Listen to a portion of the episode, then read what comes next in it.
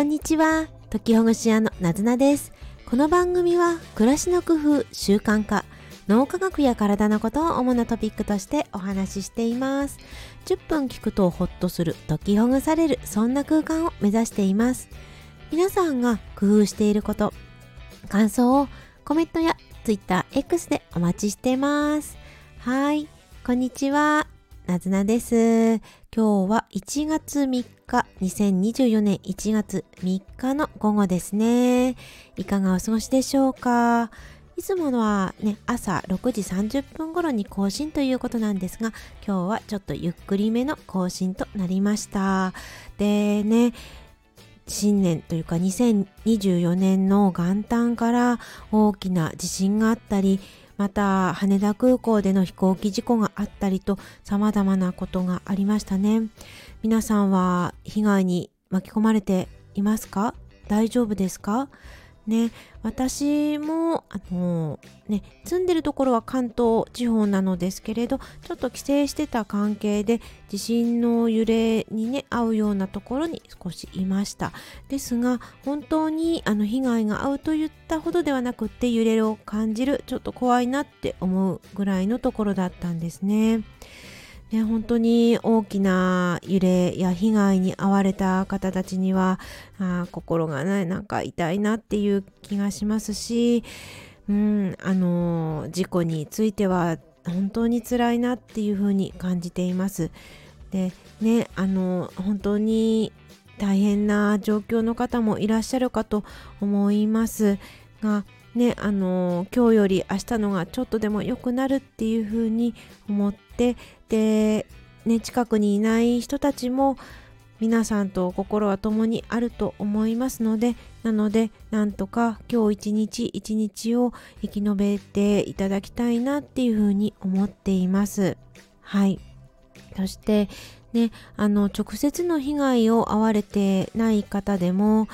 そういう辛いニュースであるとかあのね激しい映像を見ているとだんだんと沈んできちゃうとかなんかこうね楽しいことを考えてる自分って良くないのかななんていうふうに思う方もいらっしゃいますよね。でそんな方に今ね辛いなって思う方に私がお伝えしたいことっていうのはまずはご自身の身を守るっていうこと自助ですね。自分を助けるっていうこと。健やかであること。よく寝ること。深呼吸をすること。でねあの食生活とかも乱れすぎないように少しずつ少しずつ平常のね普通のモードに戻していくっていうご自身の心身を整えていくっていうことが大事なのかなっていうふうに思います。でそのためにも辛すぎるようなニュースは一旦少しねあの、うん、心とか体から離してもらってそれで、えー、自分自身を立て直してでそれからできることは少しずつ広がってくると思います。だからまずはご自身を大事にしてそして、うん、調整してもらってそれからできることっていうことをやっていくような風にするとみんなハッピーになるんじゃないかしらって思いますね。そして今できることっていうことは何かっていうようなことをね災害とか防災の専門家の方の動画を見ていたりしたんですが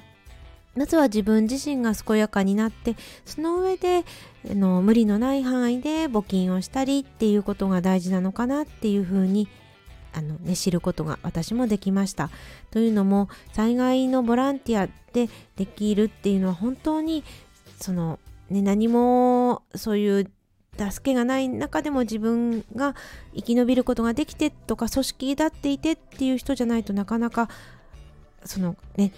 手伝うっていうことって難しいと思うんです。なのでまずはお金面で応援をするっていうこと心の中で応援をするっていうこと何か伝えられることがあったらあ言葉で伝えるっていうことが私たち私たちっていうのは被害に遭ってないエリアにいた人たちのやれることなのかなっていうふうに思っています。はいというわけでそう今日はねあの何お話ししようかなとも思ったんですけれどお正月3日になってきてでも明日からお仕事だなとかあ、ね、今週はお休みで来週の火曜日からお仕事だとかそろそろ冬休みが終わって学校だっていうようなシーズンになってくるのでだんだんと体や心を休みのモードから少しずつ少しずつリズムを取り戻していくようにしてみましょうかねというようなことになります。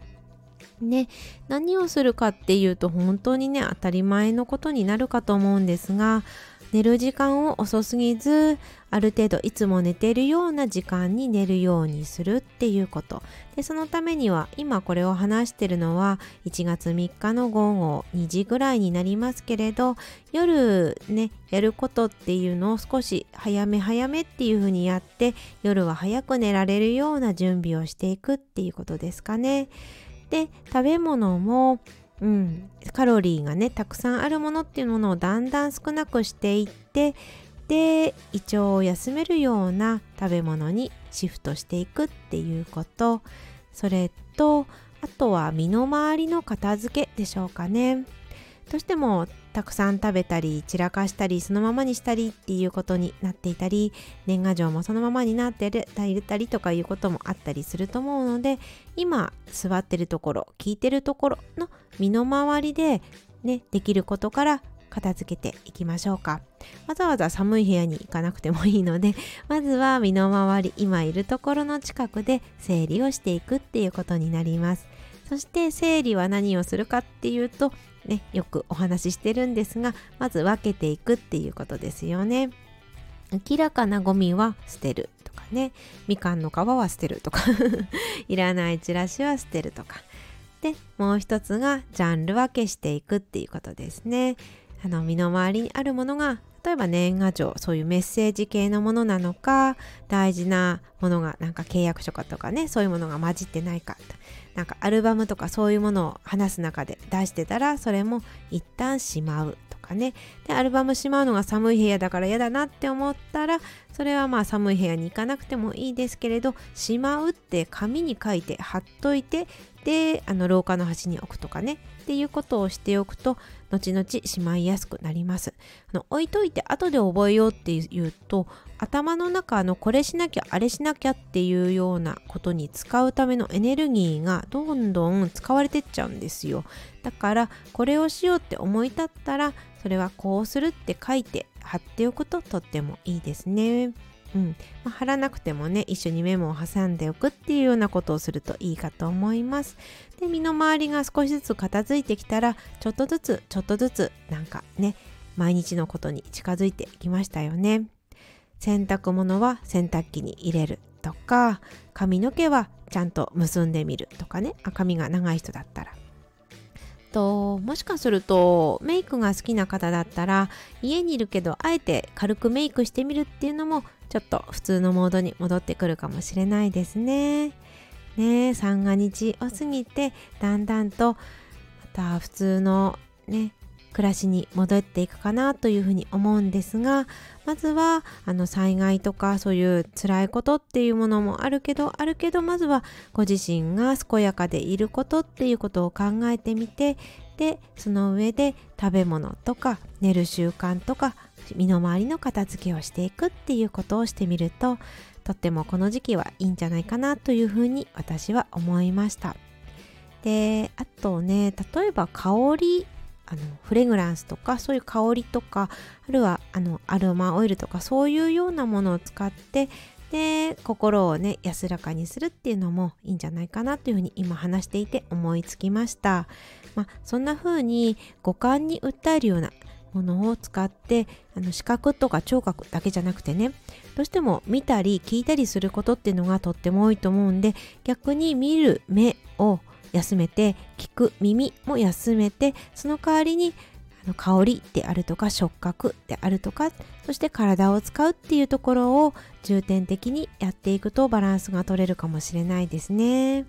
そんなわけで今日は1月3日2024年の1月3日の午後ですね。そんな風な、まあ、ことを私もちょっとやっていこうかなっていうふうに思ってます。